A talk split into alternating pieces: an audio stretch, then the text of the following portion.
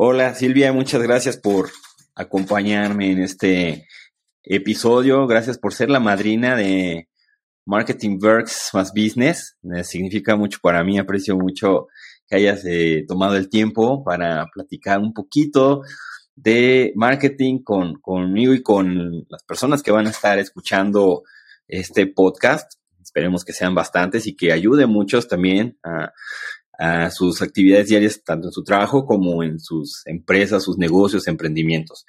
Muchas gracias, Alan. Amigos de... No, al contrario.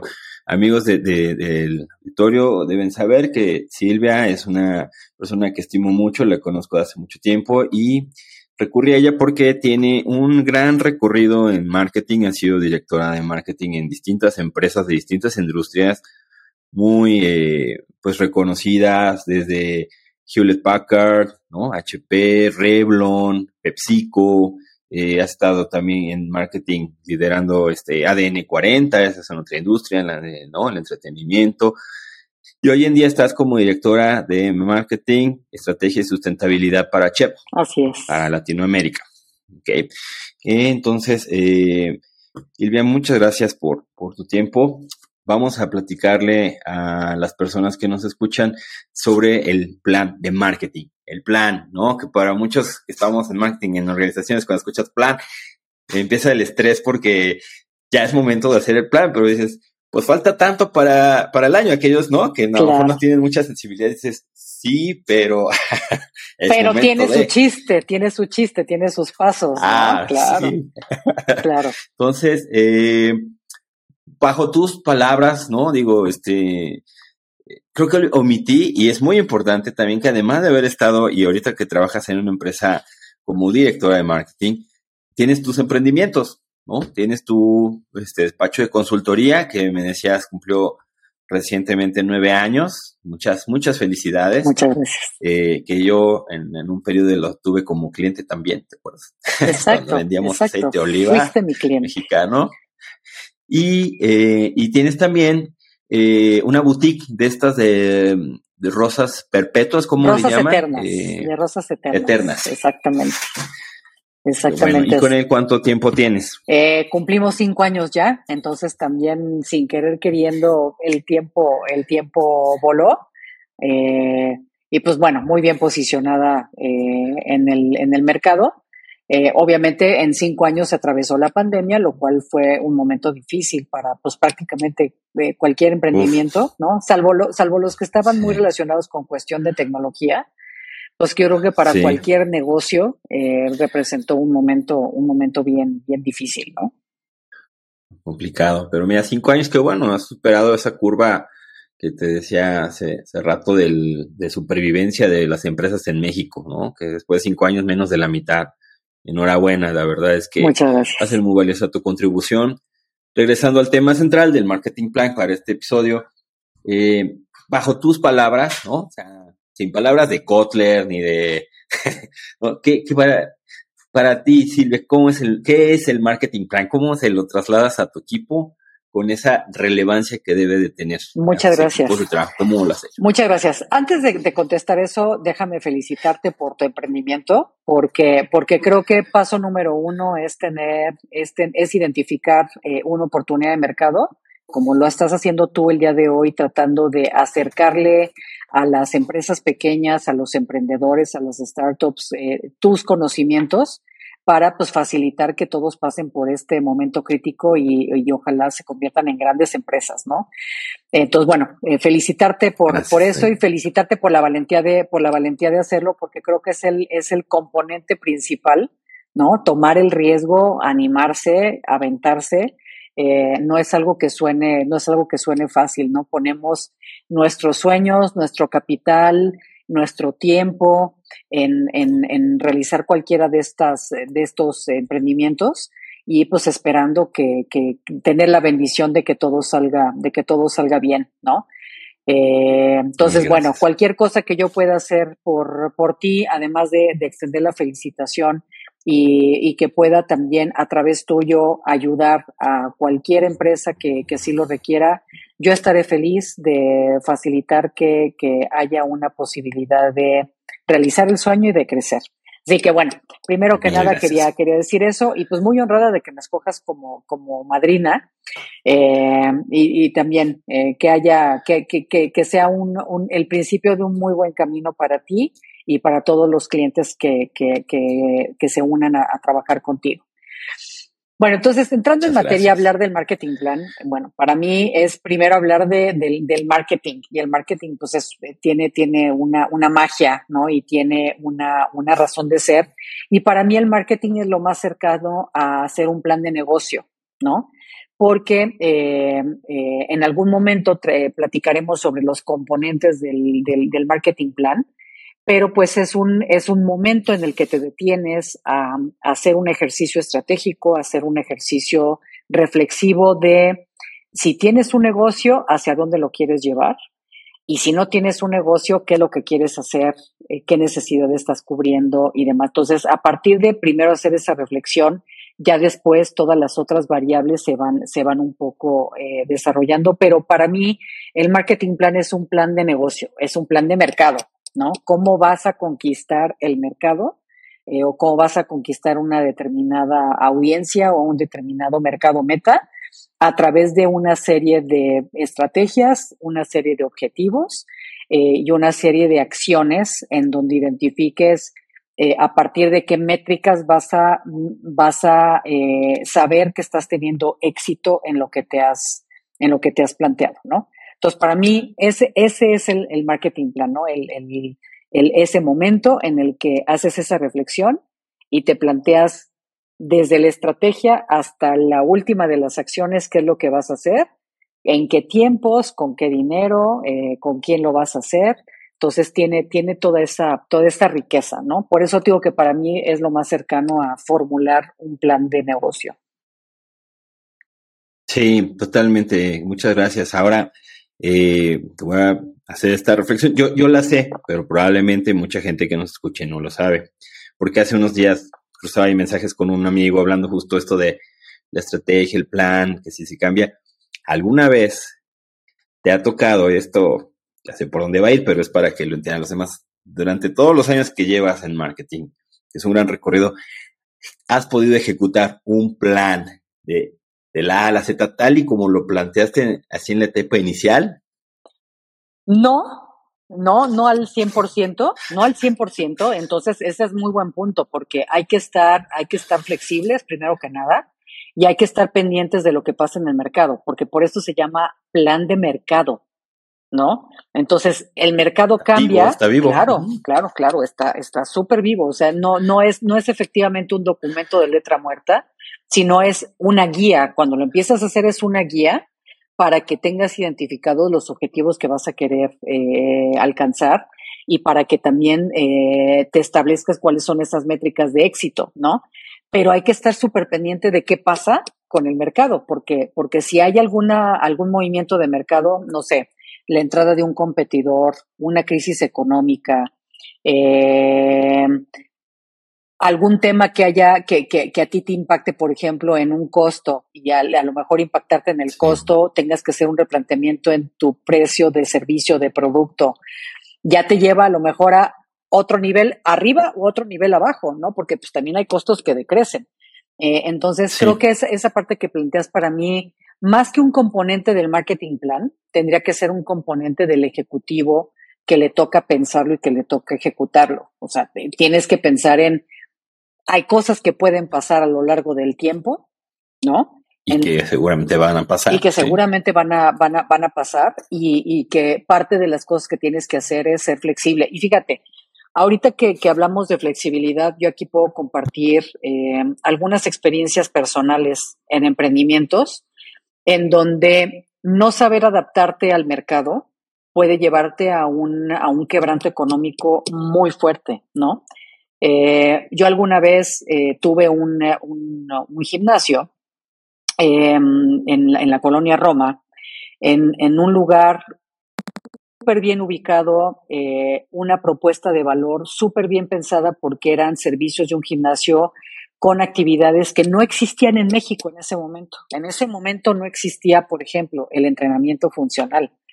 No existía en México el entrenamiento de pole dancing ¿no? Pero como entrenamiento, no como, no como disciplina de baile, sino como entrenamiento. No existía el, el yoga flow, eh, no existían algunos servicios de pilares como el Pilares Jump, este, etcétera, etcétera. Entonces, todo eso era una propuesta de valor bastante interesante eh, en un lugar, en un lugar en donde a la gente le gusta hacer ejercicio, ¿no? Entonces teníamos, eh, en, en, en, en, uno de los momentos de éxito llegamos a tener pues más de 70 personas inscritas a quienes se les daba el servicio desde las 6 de la mañana hasta prácticamente las 11 de la noche diferenciadores que teníamos era que pagabas por clase, no pagabas por membresía, que es lo que muchos hacen, ¿no? De no importa si vienes o no vienes, tú aquí cáete con tu mes, ¿no? Eh, entonces, parte de las cosas que nosotros estábamos rompiendo ese paradigma era, no, paga lo que uses, ¿no? Este, entonces, esa parte era también muy novedosa en el, en el mercado. Eh, entonces, bien ubicado. O sea, si, si te vas recorriendo las variables de un marketing plan, estaba bien ubicado, tenía un precio correcto, porque tenías esta flexibilidad, tenía un servicio que era, que era único, lo cual era un diferenciador del mercado. Eh, entonces, todo, digamos que iba, iba bien. Eh, podría decir que teníamos una alta satisfacción de, de la gente que terminaba pagando el mes completo cuando ya se enganchaban con las actividades y demás. Ah, y precisamente esto que tú acabas de decir, me hiciste acordarme de algo que sucedió, que fue que, eh, imagínate, todos, todos arrancando el año calendario, queremos hacer ejercicio como parte de los eh, propósitos de Año Nuevo. ¿no? Propósitos, sí. Exacto. Entonces, pues mucha gente quería hacer ejercicio y que se me pone un competidor importante eh, prácticamente a media calle, que, que no voy a hacer el comercial, pero es de estos, de estos gimnasios en donde no tienes un entrenador personal, pero pues puedes consumir todo lo que quieras dentro del, dentro del gym, eh, prácticamente a 400 pesos. Eso me rompió, me rompió totalmente. Yo pensando que como el servicio que, que, que, dábamos nosotros era muy diferenciado, la gente iba a volver y me tardé demasiado tiempo en tomar la decisión de hacer el cierre de hacer el cierre del negocio, ¿no? Me tomé cerca de seis meses para, para que me cayera el 20 de que tenía que hacer el cierre. Entonces, una circunstancia de mercado, que era precisamente lo que estábamos hablando, a mí me cambió. O sea, no había un competidor, entra un competidor con una oferta de valor que resulta atractiva para pues, ese, ese mercado en específico. Ese segmento, sí.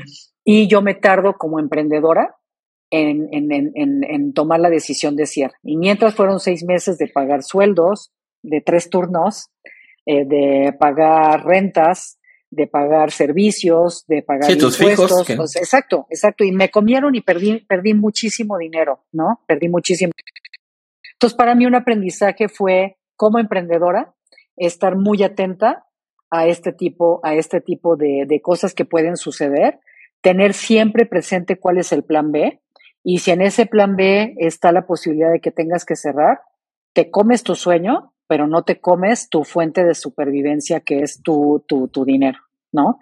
Este, dinero, que muchas veces patrimonio, ahorros, hay gente que se endeuda para ponerlo. A mí, a mí me fue como en feria, a mí me fue como en feria. Entonces, eh, qué bueno que lo mencionas porque creo que, digo, más allá de un marketing plan de, de estar pendiente del mercado, también hay esa característica de, de resiliencia, ¿no? De, de, de, aprender en qué momento cierras la cortina este, y, y, te mueves para adelante a hacer alguna cosa. Creo que una característica bien interesante de un emprendedor es que no se le va a cerrar la puerta. Una cosa es que se cierre un negocio, otra cosa es que se te cierren las posibilidades de las cosas que puedes crear, ¿no? Entonces ya habrá posibilidad de crear y mira, para mí, pues Dios fue muy bueno y me dio la posibilidad de abrir eh, este par de negocios en diferentes momentos y que pues hoy en día siguen, siguen vigentes, uno con nueve años y otro con cinco años, ¿no? El gimnasio duró escasos dos años. Ok, Silvia, muchas gracias. Sí, definitivamente a veces eh, conozco gente, ¿no? Que, que es justo tan grande es ese sueño, esa ilusión que pones en un negocio que justo es la misma que te ciega, ¿no? Cuando tienes que tomar una decisión de decir, es momento para no seguir perdiendo con la esperanza de que va a repuntar, ¿no? Y así se sigue. Entonces sí es importante que, que nos escuchen si están en esa situación, pues pongan, pongan reflexión profunda en ello. Y, mira, por eso yo te decía que, que para mí el marketing plan es lo más cercano a un plan de negocios, porque si tú lo ves más como un plan de negocios, más allá de las variables de marketing que sí tienes que resolver, eh, un plan de negocios te va a obligar a que tengas que pensar en los riesgos y en las oportunidades, ¿no? Este, entonces, en la parte de los riesgos es cómo me preparo, ¿no? O sea, si hay el riesgo de que entre un competidor, ¿qué es lo que tendría yo que estar ejecutando, ¿no? Entonces, muchas veces la disciplina del marketing no te lleva a que hagas ese análisis de riesgos. Cuando lo haces en un planteamiento de, de, de como negocio, a fuerza tienes que, plantearte cuál es el, cuál es el, riesgo, ¿no? Sí, totalmente, Silvia, muchas gracias. Y bueno, ¿cuáles son los elementos principales más importantes que tú consideras, además de, la competencia, cuáles otros son súper relevantes para tener un plan de marketing robusto, estratégico, competitivo, ¿no? Este, sostenible? Pues mira, yo pensaría que, que, que, necesitas dos cosas que son, que son fundamentales, ¿no? Primero, identificar la oportunidad, ¿no? O sea, que, que, que estés seguro que, que tengas identifica, eh, bien identificada cuál es esa oportunidad, ¿no? Este, qué servicio o qué necesidad vas a satisfacer, eh, qué es lo que tu producto o tu servicio va a, a satisfacer. Y luego el segundo es bien identificado, bien identificar la oportunidad, incluye identificar a quién es tu mercado, ¿no? ¿Quién es tu mercado meta? ¿A quién le vas a hablar? ¿Quiénes más están ya ahí?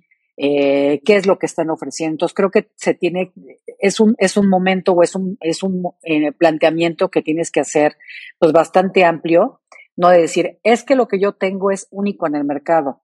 Asegúrate, verifica, eh, checa tu competencia, este, tienes que estar seguro que, que, que, no nada más tienes una buena idea, sino también bien identificada pues esa, esa oportunidad, ¿no? Entonces creo que esa parte es un, es un espacio en donde tienes que hacer un buen análisis antes de ponerte a hacer un plan.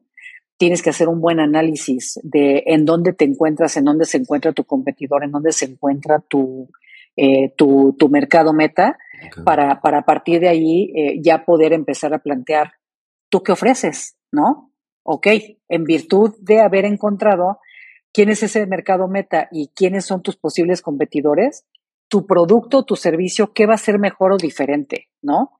Eh, ¿Por qué la gente tendría disposición de querer pagar por lo que tú estás haciendo? ¿Qué, qué haces tú mejor que los demás que te vaya a diferenciar? Creo que esa parte es la que te permite empezar construir tu ventaja competitiva, ¿no? ¿Cuál es, cuál es tu diferenciador?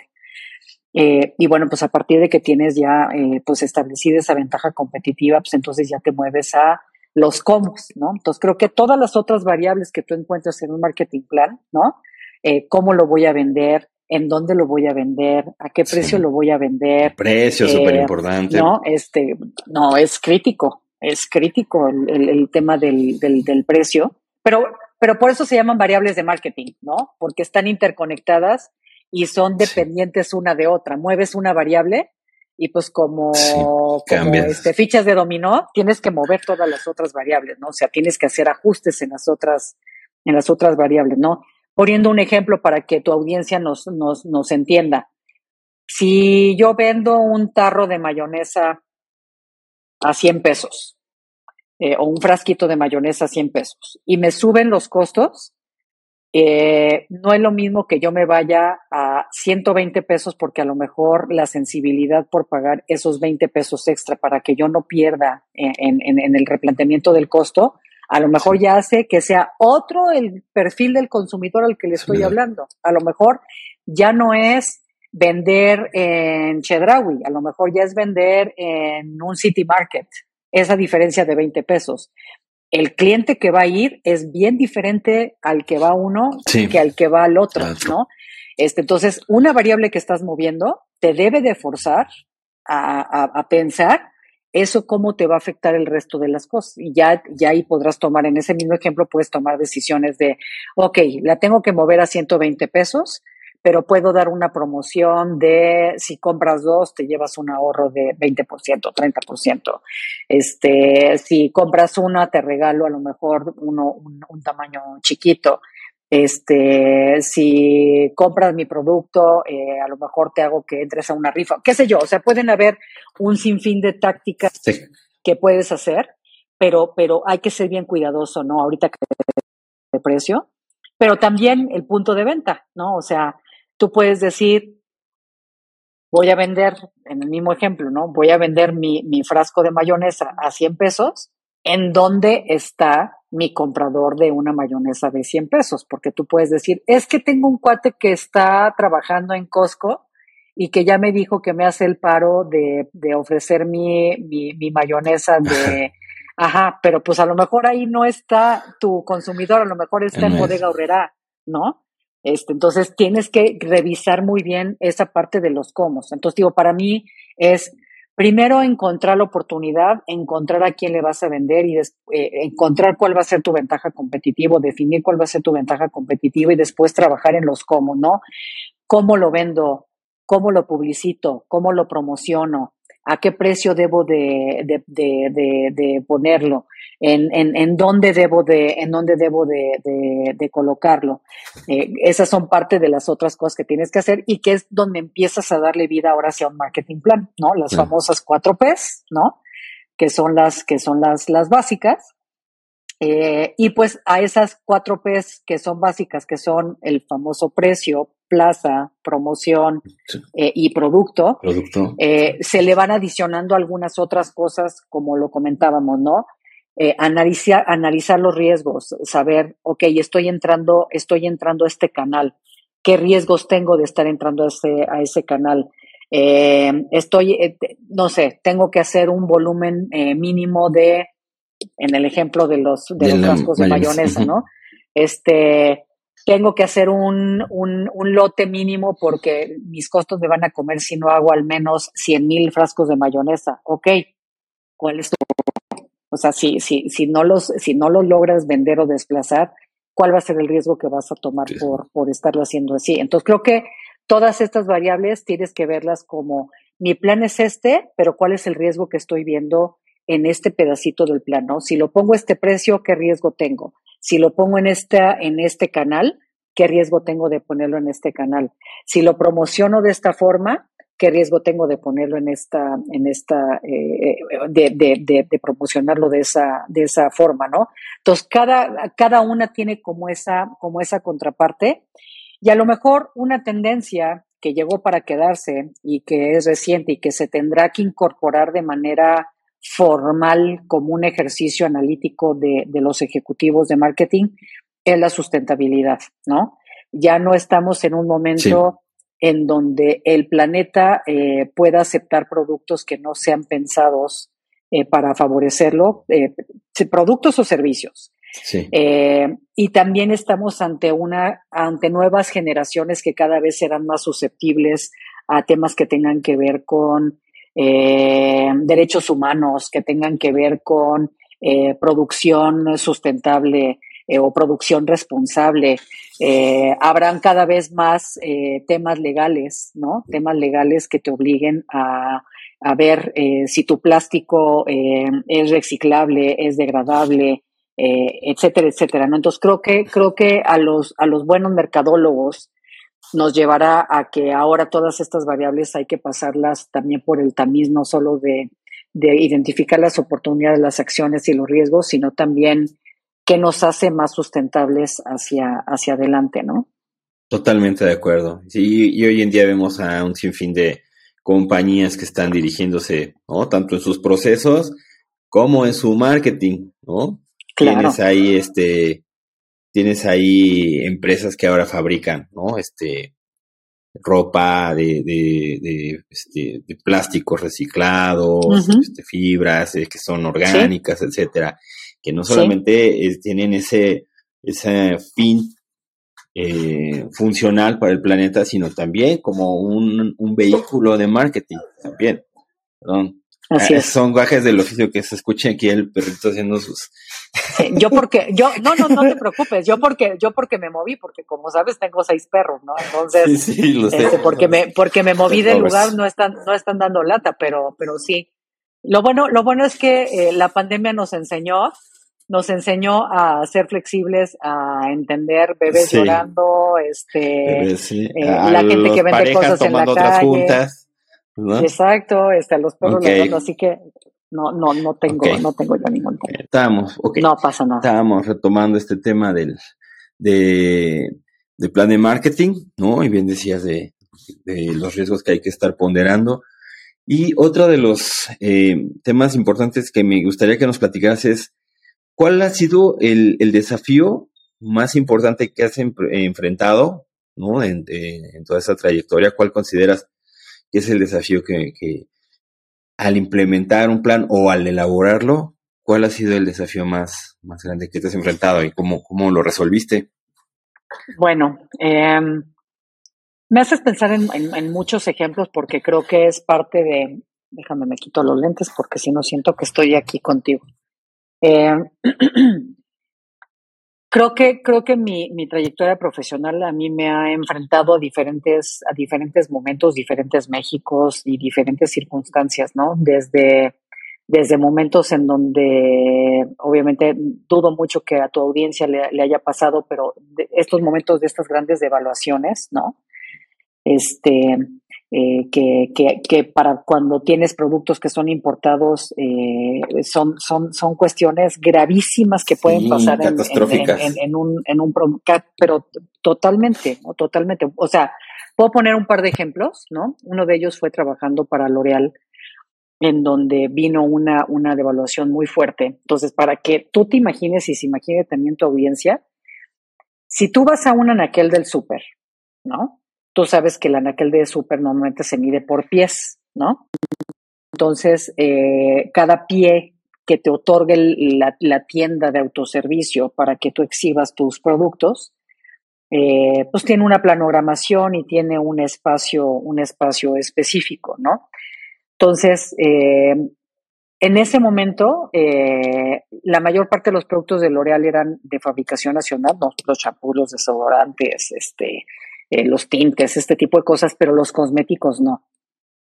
Los cosméticos eran prácticamente de importación de Estados Unidos al 100%, entonces dependían del dólar eh, sí, todo el tiempo, ¿no? Entonces, si tú piensas en una pared de cosméticos, ¿no? En donde tienes sombras, rímel, este, maquillaje, labiales, este, esmaltes para uñas, o sea, piensa en toda esta gama que, que, y además tienes el clarito, el oscurito, el, el más no sé qué, el rojito, el rosa, el no sé qué. Exacto, entonces son, son, son paredes que normalmente son muy grandes porque un, un driver importante de la consumidora es poder escoger, ¿no? O sea, déjame escoger qué rosa me queda mejor. la experiencia. Claro, claro, ¿no? Entonces, eh, imagínate que de repente de tener a lo mejor paredes de 15 pies, para cinco marcas, de repente el retailer te diga, necesito, solamente me voy a quedar con dos marcas y necesito que cada marca desarrolle todo su panorama en un pie. Entonces, no nada más es un reto creativo como en un pie vas a dejar la gama de maquillajes, la gama de rímel, la gama de esmaltes, la, gama, la gama de labiales, o sea, toda tu gama lo mejor representada posible, sino todo lo que sobra, recógelo todo el producto que sobra a la hora que haces chica la pared, recógelo, recógelo, o sea, te lo devuelvo, te lo devuelvo. Y entonces, si tú no tienes mercados secundarios en donde vas a vender, o sea, tienes varios problemas que se presentan al mismo tiempo, ¿no? Uno es, tengo que resolver el requerimiento del cliente, tanto de plantear en un espacio corto toda mi gama, tengo el requerimiento del cliente de enfrentar una devolución, y, ese cliente tiene 500 puntos de venta, entonces desde logísticamente, ¿cómo los voy a recoger? ¿Cómo los recojo para que estén, para que estén en buen estado y yo los pueda volver a vender? Porque pues no es nada más pasar con el carrito y, y, bajarlo porque se va a mermar. Eh, y si tengo identificado en dónde lo voy a vender. Entonces es, es, es multifactorial lo que tienes que, lo que tienes que resolver. Entonces, y, perdón que te interrumpa. Adelante. También el consumidor, ah, ¿no? Que te prefiera sobre, ya no sobre otros competidores de maquillaje, sino entre otras opciones de otras categorías donde puede ser hasta detergente para su ropa, eh, la leche que toma en su casa, claro. ¿no? en una devaluación. claro, es muy buen punto porque entonces la gente prioriza sus gastos, ¿no? Porque porque la, una devaluación le pega a toda la población, ¿no? Entonces, eh, si algo antes, o sea, ahorita lo estamos viendo con inflación, ¿no? O sea, si, yo, yo hacía mi súper con mil pesos a la semana y ahora y ahora mil seiscientos, mil quinientos, pero lo, y los mismos items, ¿eh? O sea, los mismos productos. Sí, sí. Entonces, digamos que a lo mejor yo tengo la, la fortuna y la bendición de no haber hecho ningún cambio de marcas ni de haber cambiado categorías eh, y estoy apechugando el costo de la inflación. Pero en otros momentos de mi vida en donde pues, no tenía yo esa, esa capacidad económica, pues dice, sigo teniendo mil pesos, pues ni modo, ya no me compro un labial, ya este, el champú ya no va a ser de la marca que, que acostumbraba, ya voy a hacer una, o, o, sea, o reduzco mi consumo, o cambio de marca, o cambio de canal, pero hago algo, o sea, sí tiene un efecto en mis hábitos y sí tiene un efecto en mi bolsillo las cosas que yo esté, que yo esté haciendo. Entonces, ese fue un reto, eh, un reto mercadológico bastante, bastante interesante porque si ves todas tus variables, pues una variable muy importante es tu canal, ¿no? Entonces aquí es El, el, canal quien está, quien está solicitando un, un, cambio importante que va a afectar el consumo, este, que va a afectar el precio y que va a afectar pues prácticamente todas tus otras variables. Este, entonces, ese, ese momento creo que a nivel de marketing planteó eh, eh, que en tiempo récord tienes que además, o sea, además en ese gran estrés tienes que resolver las, las, eh, esos requerimientos y tienes que pensar creativamente cómo le voy a hacer para mover toda esta otra, toda esta otra mercancía, ¿no? En ese momento, pues literal fue ir a recorrer eh, farmacias pequeñas, farmacias de pueblo y tianguis. Y por ahí fue por donde, por donde se pudo sacar, donde se pudo sacar todo este, todo este volumen de, de producto ya sin el, sin el, digamos, el margen del retailer, eh, sacrificando el margen de, de, de, la marca, pero generando un desplazamiento de producto porque pues tampoco habían dónde podías acopiar este producto de tantos miles de puntos de, de, venta, ¿no? Porque este retailer empezó así y pues, ¿qué crees? Todos los demás retailers empezaron a, a, copiar la misma práctica, ¿no? Entonces, esa, esa, esa, esa puede haber sido probablemente un, un momento de reto mercadológico interesante.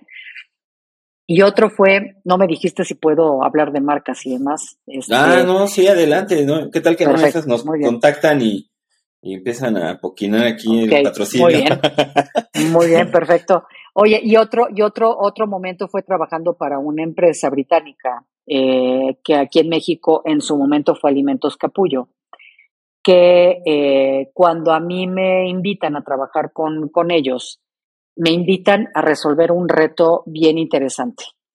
Capullo, el aceite Capullo, era la marca, la marca más importante de la empresa, representaba cerca del 60-70% de las ventas de toda la empresa.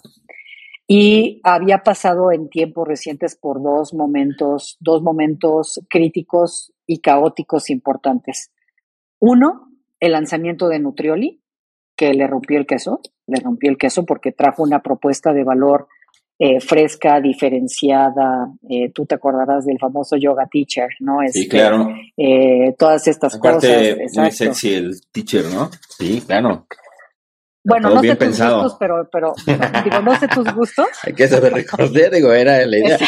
Dudo mucho que si me hubieran puesto a mí como la imagen del, pues hubiera pegado igual, la verdad. Exacto.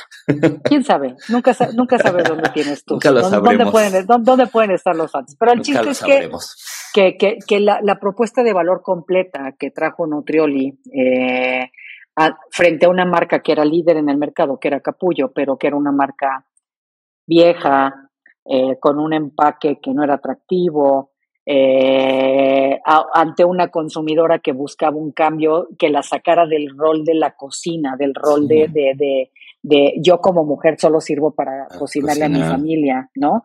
Este, cuando pues, tú tienes todo este otro personaje que te habla pues, de un mundo más bonito, de un mundo más holístico, de una, de una situación más de igualdad de la mujer con el hombre. Entonces le rompió el queso. Entonces, esa fue una, esa fue una circunstancia que había que enfrentar, que, que tuvo una pérdida de participación de mercado de ser líder a irse a cerca de 10% de participación de mercado. Terrible. ¿En, cuánto tiempo pasó eso? En un año. Qué horror. No. En un año. Fue, o sea, en, un año, en un año. Y, para la, marca más importante de la empresa, pues ponía en riesgo la empresa. La misma, sí. Ponía, exacto, o sea, ponía en riesgo no nada más la marca, sino también los empleos de muchísima gente. Era el cash cow que, de, la, totalmente. ¿sí? Totalmente.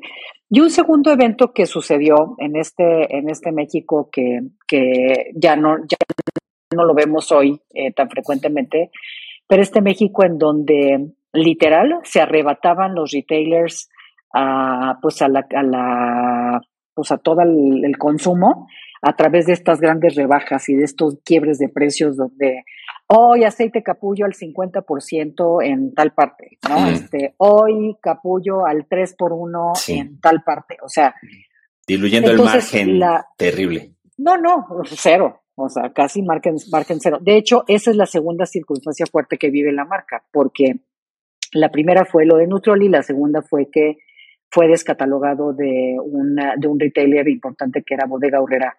Entonces, Bodega Horrera, que va a la base de la pirámide, en donde hay mucho consumo de aceite porque hay una necesidad energética eh, en los alimentos, ¿no? O sea, es, no es que me guste comer diario frituras, pero la fritura me da energía para no tener que gastar en otro tipo de Saciedad, sí. que no me que, que, que, no me alcanza con mi ingreso, ¿no? Entonces, imagínate que en un desacuerdo que tiene la empresa con, con, con Bodega Horrera, Bodega Horrera decide, decide descatalogar. Entonces, entonces, en marketing, ¿no? Eh, estar fuera de la vista del consumidor es estar fuera del consumo y es estar fuera de, la venta. entonces, imagínate, entonces eh, salirte, salirte de un punto de venta que tenía esa relevancia para la categoría tan, tan importante, le trajo cerca de otros cinco o seis puntos de, de participación de mercado. Entonces, la marca enfrenta en un espacio de dos a tres años haber estado arriba de 30% de participación de mercado a estar en cerca de 5% de participación de mercado. Vamos a, nada más para ponerlo en perspectiva para los, los, eh, los oyentes de, aquí de programa, es si vendía, voy a poner en estos términos, por cada litro de aceite que se vendía en México, eh, en el canal de. ¿Por cada 10? ¿Por cada 10? Siete eran de capullo. Primero eran siete de capullo, era el 70%. No. No, no, no, el 30. 30, el 30 es una, es una categoría de muchas Tienes razón, me fui, me quedé con los 70, pero más bien era el, lo que contribuía a capullo a alimentos capullo. Tienes razón, vendían tres. Así es. Ahora, se reduce y en un año pasan a vender tres de cada 10 a vender. Menos de uno. Menos de uno, la mitad de, uno. Y además, no solamente se redujo ese tamaño, sino que al diluir este margen con todos los descuentos, promociones, cada botella vendida te dejaba menos, le dejaba menos dinero a la compañía. para invertir en, para, invertir en acciones de marketing. sí, sí. Este, precisamente, porque, porque obviamente tienes que privilegiar pagarle a la gente, ¿no? Este, bueno, entonces, pero además pasan varias cosas mercadológicas, por eso creo que es un, es es muy buen caso, ¿no? Porque pasa que, que entonces tienes esta pérdida de participación, tienes una pérdida de distribución clave del producto, y al dejar de estar visible el producto para miles o millones de consumidoras, también la salud de marca se ve muy afectada, ¿no? Porque, porque, porque deja, deja de estar presente el producto, ¿no? Sí. Eh, voy a ponerte un ejemplo, sí, ah, y que lo vivimos ahora todos en la pandemia, ¿no? Ay, aquí estaba este restaurante tan bueno que vendía pastas, no sé qué cosa. Si tú lo estabas buscando para comer, lo que va a pasar es que vas a decir, híjole, qué gacho, en donde como ahorita. O sea, lo reemplazas fácilmente, porque lo que tú quieres es comer, ¿no? Satisfacer tu necesidad básica. Exacto, o sea, tienes tus 30 segundos de decir, híjole, qué gacho que les habrán pasado a estos de los tacos o a estos de las... Pero aquí al lado hay otro. lo que sea. Pero aquí, aquí al lado hay otro. Entonces, en, en una categoría de aceites, pues aquí al lado hay otro, ¿y qué crees? El que está, está padrísimo.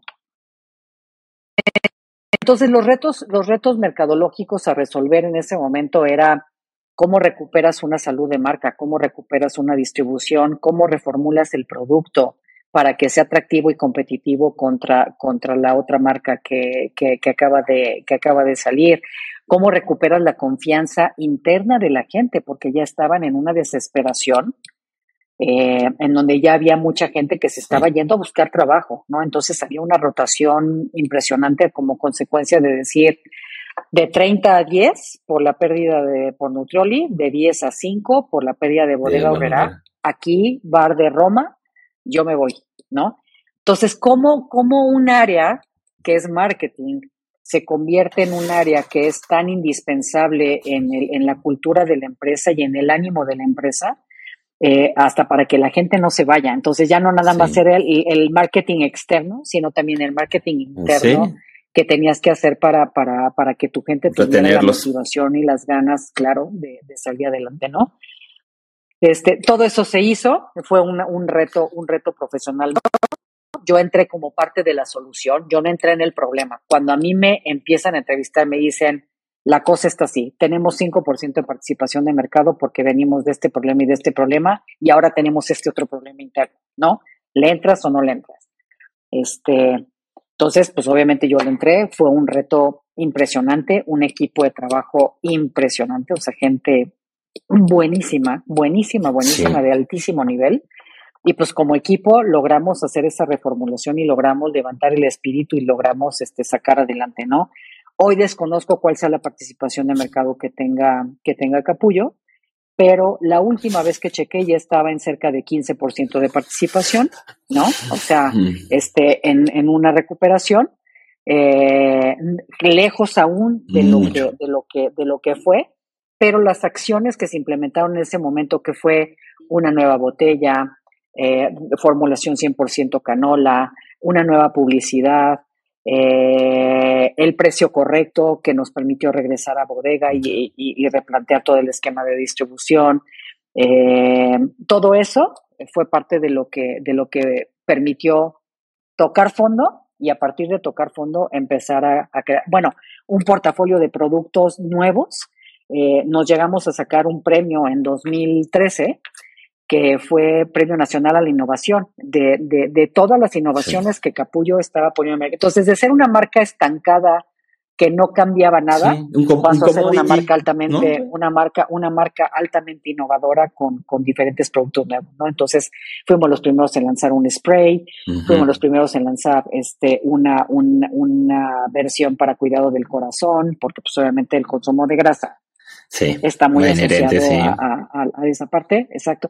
Entonces, la verdad es que grandísimos y gratísimos recuerdos de, ese, de ese reto en específico. Entonces, perdón que me haya expandido. No, para eso es este ambos Casos, ambos casos muy buenos. Qué bueno, y ahorita quiero rescatar un poco, no, muchas gracias para esto, esto es la idea, son comentarios que creo que agregan mucho valor para quien nos escucha, se presenta, eh, tiene problemas actuales muy similares o este o quiere anticiparse porque algo mejor que resolver un problema pues es evitarlo, ¿no? es, anticiparte y evitarlo. Entonces, Exacto. Y para eso y para eso te sirve el plan de marketing. O sea, el plan de marketing hay un punto en el que tú te paras en el tiempo a pensar sobre todas esas posibilidades que, que, que, que pueden pasar, ¿no? ¿Qué pasa si este competidor reacciona así? ¿Qué pasa si me sale uno nuevo que había escuchado que puede venir? ¿Qué pasa si mi costo se encarece? Este, ¿Qué pasa si este, si este retailer eh, toma ABC decisión? Este, ah, claro, entonces es, es, es, ese, es ese momento en donde, donde tienes que ver escenarios y tienes que ser creativo, no nada más en cómo, cómo resolver las cosas, sino también hasta en cómo plantear los posibles problemas que pudieran, que pudieran presentarse, ¿no? No, totalmente. Eh, digo, esta ley es de física, pero pero aplica también para la vida diaria, ¿no? La de, la de Newton, la tercera, que es a toda acción corresponde una reacción, ¿no? De misma magnitud, pero en sentido contrario. Hay que estar bien conscientes que cualquier cosa que hagamos para el consumidor, para el mercado, va a tener una repercusión, porque los competidores también se sientan a hacer sus planes de marketing y también piensan ah, en qué va a hacer. Sí, sí, eh, sí. Yo creo. Eh, por eso es clave, por eso es clave nunca, nunca, nunca subestimar. O sea, siempre tienes que analizar que estas. Sí, ¿cuántas, cuántas compañías han, han quebrado, han desaparecido por esa, voy a llamarlo soberbia, ¿no? Un caso muy conocido, muy famoso, sí, el de, el de Blockbuster contra Netflix, ¿no?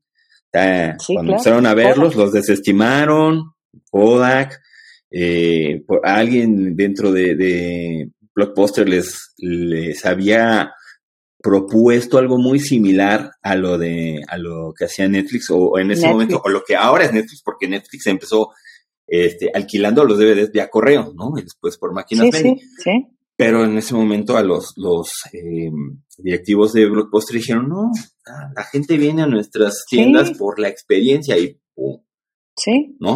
Oye, no te vayas, no te vayas muy lejos, ¿no? O sea, ¿cuántas cosas han tronado a consecuencia de todas las multifunciones que hoy te da un celular? ¿No? O sea, eh, ya no necesitas un teléfono fijo, este, ya no necesitas una, una cámara fotográfica, este, digo, a menos que seas un profesional y que quieras, y aún así, quieras y alguna, aún así. alguna y, aún, y aún así ya hay unos que dices, wow, ¿de cómo sacaste esa foto, no? Entonces, imagínate cuántas cosas se fue llevando un dispositivo, la música, ¿no? O sea, a, ti y a mí nos tocó, a tú, tú bastante más joven que yo, pero nos tocó todo ese cambio. El Walkman. Pues, del, del, del Walkman. Que lo regresabas con tu plumita para ahorrar batería. Del Walkman al iPod. Sí. ¿No? Sí, no, totalmente. Este, no, hay que adaptarse. Entonces. O te cuchillas. Exacto. Em, hay que ver qué pasa, qué, qué, qué preferencias. Hay que escuchar mucho. Fíjate, una cosa que no comenté de Capullo que cuando, cuando yo entro, pues obviamente pues el primer trabajo que había que hacer era eh, muy rápidamente analizar eh, la situación de mercado y al revisar todos los estudios de mercado que habían de la marca, todos decían, vas a fracasar, ahí viene Nutrioli. Y no se hizo caso. Entonces, esa parte que tú dices de la soberbia, ¿no? O sea, no haber, no haber tenido el, oye, a ver, simplemente como escenario, ¿Qué pasaría Si, si, si, si, se expande, si, si se expande Nutriol? ¿Cómo nos puede pegar? Jamás se hizo ese tipo de, de, análisis. Entonces, sí, bien importante, bien importante hacerlo, ¿no? Porque tú hablaste ahorita casos de empresas que hoy están extintas o categorías que hoy están extintas. Bueno, Capullo le pudo haber pasado. Sí, o sea, sí, no, totalmente. Le pudo haber, eh, afortunadamente, llegaste con tu equipo, ¿no? Diste en el clavo, eh, hiciste conciencia, porque sí, muchas veces eh, en la organización hay, voy a decirlo de esta forma, hay cabezas muy duras, ¿no? Que justamente esa soberbia es la que trasladan a lo mejor como la corporación. Eh, también quería agregar ahorita de lo que nos platicaste de Capullo, súper importante que nuestros oyentes en esas situaciones consideren, mientras más escenarios elabores y preveas, pues evidentemente tendrás un, plan de marketing mucho más eh, eficaz, más efectivo cuando consideras más variables. Aquí el tema entra, ¿no? Justo en los tiempos cuando en distintas organizaciones se empieza la presión del tiempo de entregar. Entonces, eso te limita a veces a querer analizar todo y priorizar el tiempo de entrega y después cuando, cuando, cuando se arranca, cuando es el sign-off, el kick-off, pues a lo mejor no tuviste los escenarios que tú como marquetero, como líder hubieras deseado. ¿Por qué? Pues los tiempos no dan. O sea, idealmente yo, en mi experiencia, me ha tocado ver quienes empiezan el plan de marketing en eh, tres meses antes de que finalice el año y quienes lo empiezan seis meses antes. Entonces, dependerá mucho, pero lo que sí es importante es que mientras más escenarios tengas, pues vas a tener mucho más soluciones o por lo menos caminos alternativos para reaccionar ante las distintas amenazas, ¿no? Eh, porque sí, es una realidad. Tenemos en las organizaciones esa presión de entregar ciertas cosas y a veces no es suficiente para entregar algo como desearíamos y termina siendo algo bueno, pero no quedamos conformes porque hubiéramos querido ahondar más, ¿no? Pero, sabes que yo hay en esa, yo, yo hay en ese punto, yo hay en ese punto a lo mejor regresaría a algo que tú comentaste al principio, que es eh, debes de ser un documento vivo, ¿no? O sea, no, no, no te debes de esperar. Si trabajas para una, para una empresa, efectivamente van a haber momentos eh, específicos en donde, en donde te pidan que rindas cuentas y presentes el plan. pero si lo estás haciendo a nivel como de emprendedor, lo debes de ver como, una, como una, un plan vivo. Y a lo mejor en tu calendario, pues formularte que lo vas a estar revisando una vez al mes y lo vas a estar refrescando, de manera que no tengas que esperarte a que haya un momento que nadie va a poner más que tú si eres un emprendedor o si eres una, una, una empresa pequeña que a lo mejor no tiene ni siquiera un área de mercadeo y lo tienes que hacer tú como dueño. Entonces creo que, creo que ahí la recomendación puede ser no te esperes. Un poco lo vivimos tú y yo en aquella experiencia cuando trabajamos juntos como, como, como aceite de, de, oliva, esta empresa de, de, aceites de oliva, en donde pues el área, el área pues prácticamente no existía, ¿no? Tú estabas más en la parte de comercialización que en la parte de marketing, ¿no? Y, y que eh, tenías que estar reiterando el, a ver, ahora surge esto, ¿qué tengo que modificar? Ahora surge esto otro, ¿qué tengo que modificar? Entonces, eso hacía que tu planteamiento estuviera vivo, vivo todo el, todo el tiempo. Y si no eres un emprendedor y trabajas para una empresa, creo que sí depende de mucho de cómo es tu forma de trabajar, ¿no? Eh, para mí, si, si estás oyendo el mercado todo el tiempo y estás pendiente de lo que es el mercado, eh, vas a poder entender eh, que en qué momento tienes que intervenir tu plan porque algo va a estar cambiando, ¿no? Ah, está pasando esto, esto me puede impactar en esto, esto y esto, ¿no?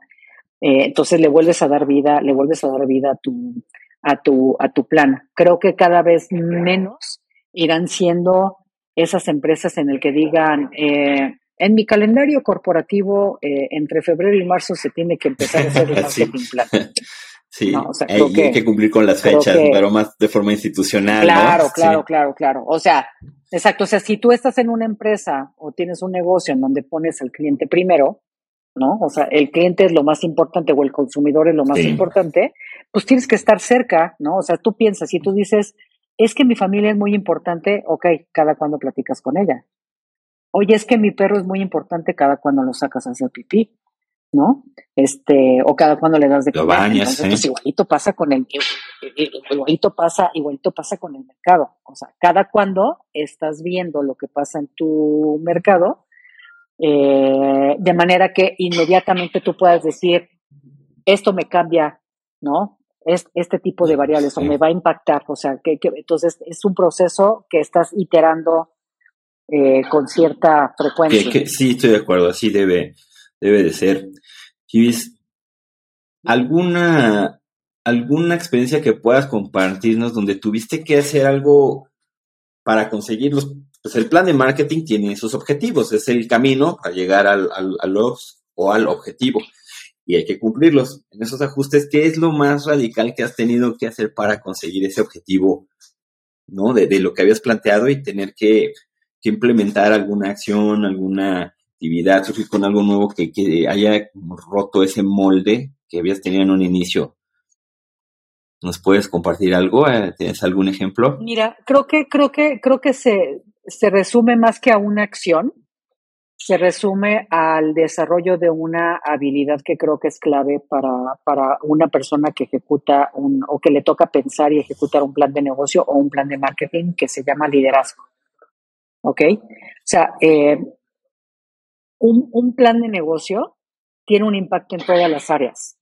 Un plan de marketing tiene un impacto en todas las áreas, porque tanto necesitas el que te ayude a fabricar, como el que te ayuda a comercializar, como el financiero, eh, etcétera, etcétera, ¿no? O sea, necesitas, necesitas a muchas. Entonces, si tú no eres una persona que desarrolla su liderazgo, eh, traducido en, en ah, la capacidad de poder influir en otros, eh, la capacidad de eh, tener una visión que pueda guiar hacia adelante a un esfuerzo, un plan, un nuevo producto o lo que tú quieras poner, creo que, creo que las cosas no van a ser. Entonces creo que para mí, que siempre me consideré una, una persona de marketing brillante, brillante en términos de la capacidad de crear un plan de marketing, en el momento en el que yo enfrento que necesito que el financiero me apruebe el plan, que necesito que el de producción eh, haga las pruebas en el momento que yo necesito que las haga porque yo tengo ya a lo mejor en mi plan una fecha de lanzamiento determinada.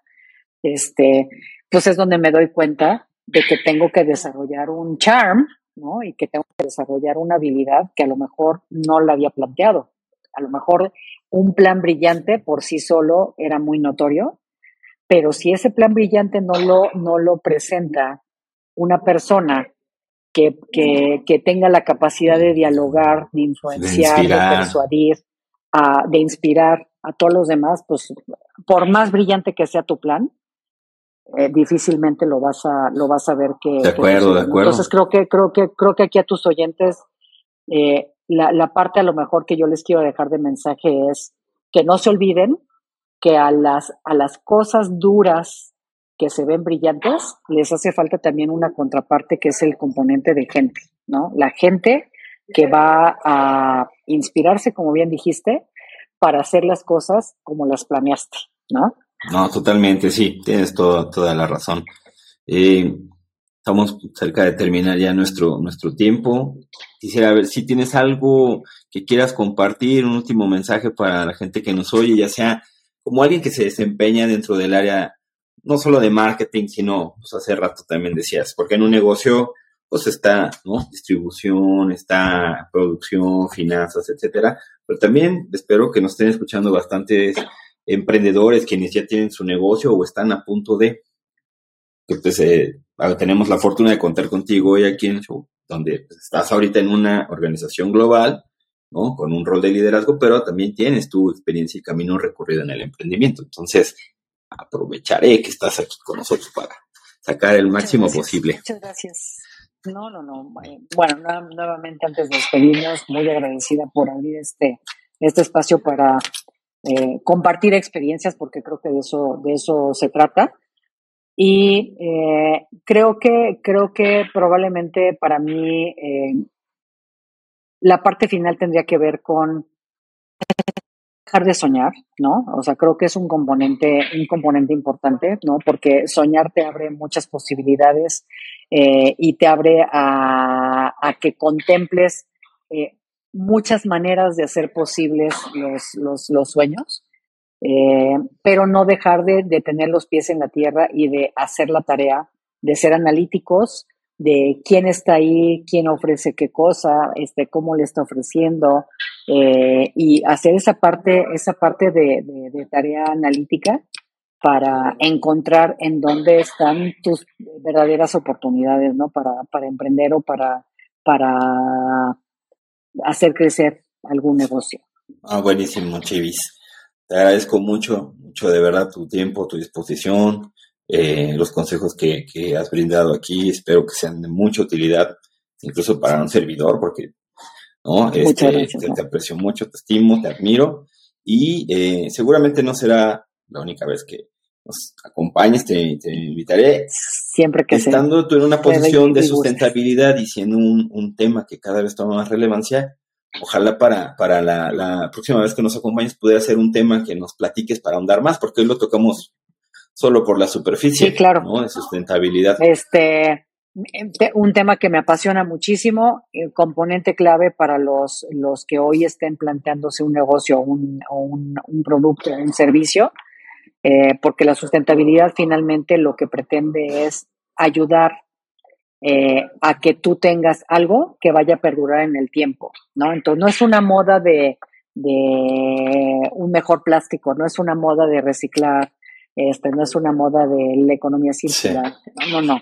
O sea, es cómo lo adoptas dentro de tu planteamiento para que eh, beneficies a la comunidad, beneficies al planeta y beneficies a personas que, como tiene personas que, hoy estamos y las que todavía no están, que van a estar, ¿no? es súper importante.